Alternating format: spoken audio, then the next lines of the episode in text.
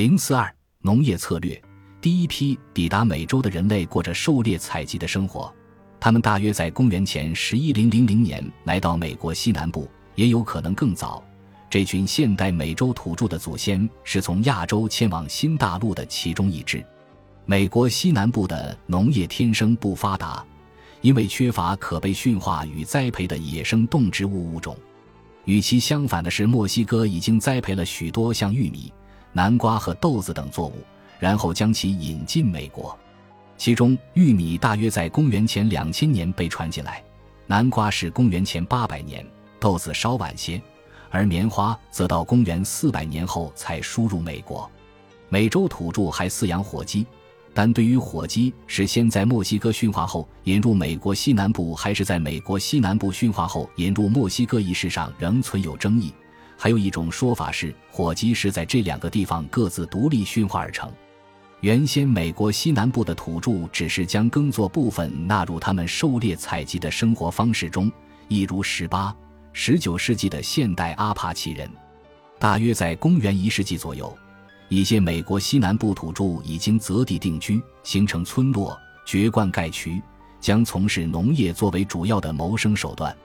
其后，他们的人口急剧增长。并向各地扩散开去，直到公元一千一百一十七年才开始紧缩。美国西南部至少出现三种不同的农业形式，这些都是围绕解决当地的根本问题而产生的。在一个降雨少且不可预测的生态环境下，如何获得作物生长所必需的水？三个解决方案之一就是旱地农业，也就是在地势较高的地方耕作，因为这里有足够的雨水让作物生长。第二个方案不是直接依赖于落到田地的雨水，而是寻找地下水位接近地表的区域，使得作物根部足以深入地下水层。这种方法常用于有间歇溪或长流河经过的地下水位丰富的峡谷底部，比如查科峡谷。第三个方案是霍霍凯姆人和查科峡谷人都用的，即通过沟渠和运河的形式将支流收集归拢，用于灌溉。在美国西南部获取种植作物所需要的水，以上三个方案在实际操作过程中会有所不同。当地居民们在各自的地盘进行各种试验，针对这三种方案开发出不同的策略。这些试验持续了近一零零零年，其中有许多成功的运行了几个世纪，但最后除了一种幸存下来外，其他都因人类对生态环境造成的冲击或气候变化，最后以失败告终。每一种策略都有不同的风险。其中一种策略是居住在降水量较充沛的高海拔地带，比如莫戈永人、梅萨维德人和村落一期时代的居民。但是它相应带来的风险是气温要比低地来的严寒。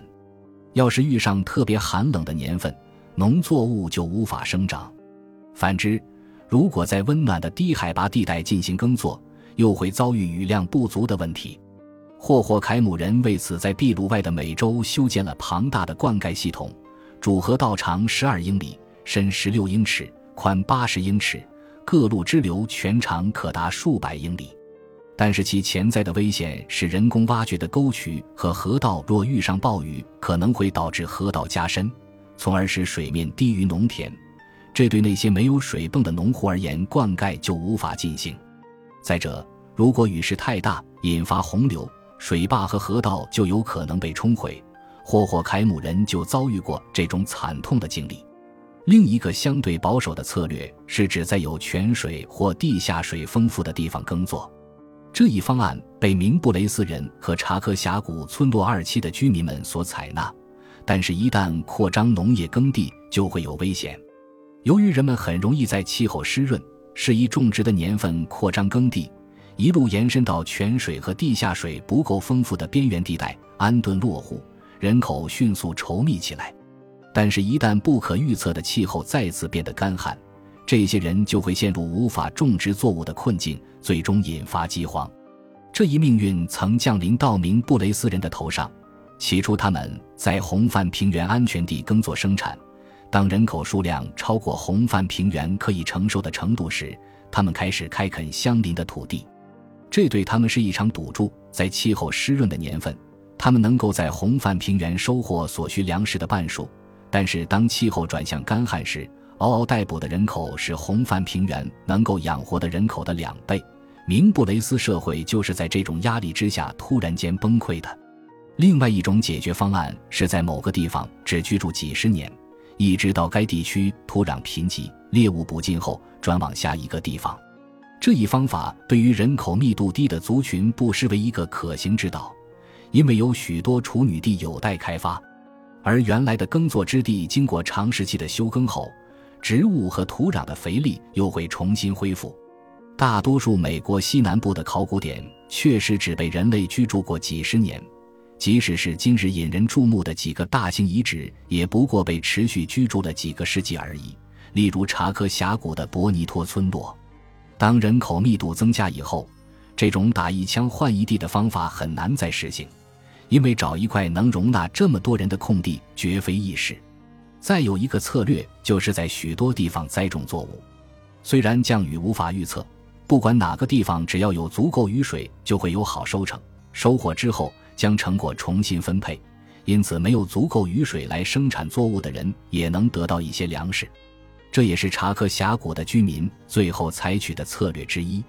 然而，重新分配存有风险，它必须仰赖一个复杂的政治和社会系统对不同的地区进行协调。一旦这个复杂的系统崩溃，就会有无数的人死于饥荒。最后一个策略就是在永久水源或可靠的水源附近种植庄稼，但必须位于主要分洪河道上方的土地，以避免洪水泛滥毁坏农田和村落。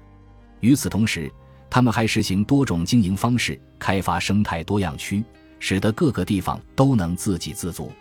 今日生活在美国西南部的霍皮人和祖尼人，千年来一直都在使用这种方法。一些现代货比人和祖尼人看到周围的美国社会铺张浪费，不禁摇头叹道：“我们在这里的时间远早于你们。我们期望等你们走了，到时候我们还能长久地待在这里。”以上所有的解决方案都面临一个类似的大危机，即连年的风调雨顺势必造成人口的急剧增长，导致社会趋于复杂化，各地区相互依赖，不再自给自足。这样的社会一旦遭遇连年欠收，必定无法应对和重建。不像以前人口少、独立性强、能够自给自足的社会，反而容易处理这类问题。如我们将会看到的，长乌谷的阿纳萨兹人就是陷入这种困境。也许其他地方也是如此。本集播放完毕，感谢您的收听，喜欢请订阅加关注，主页有更多精彩内容。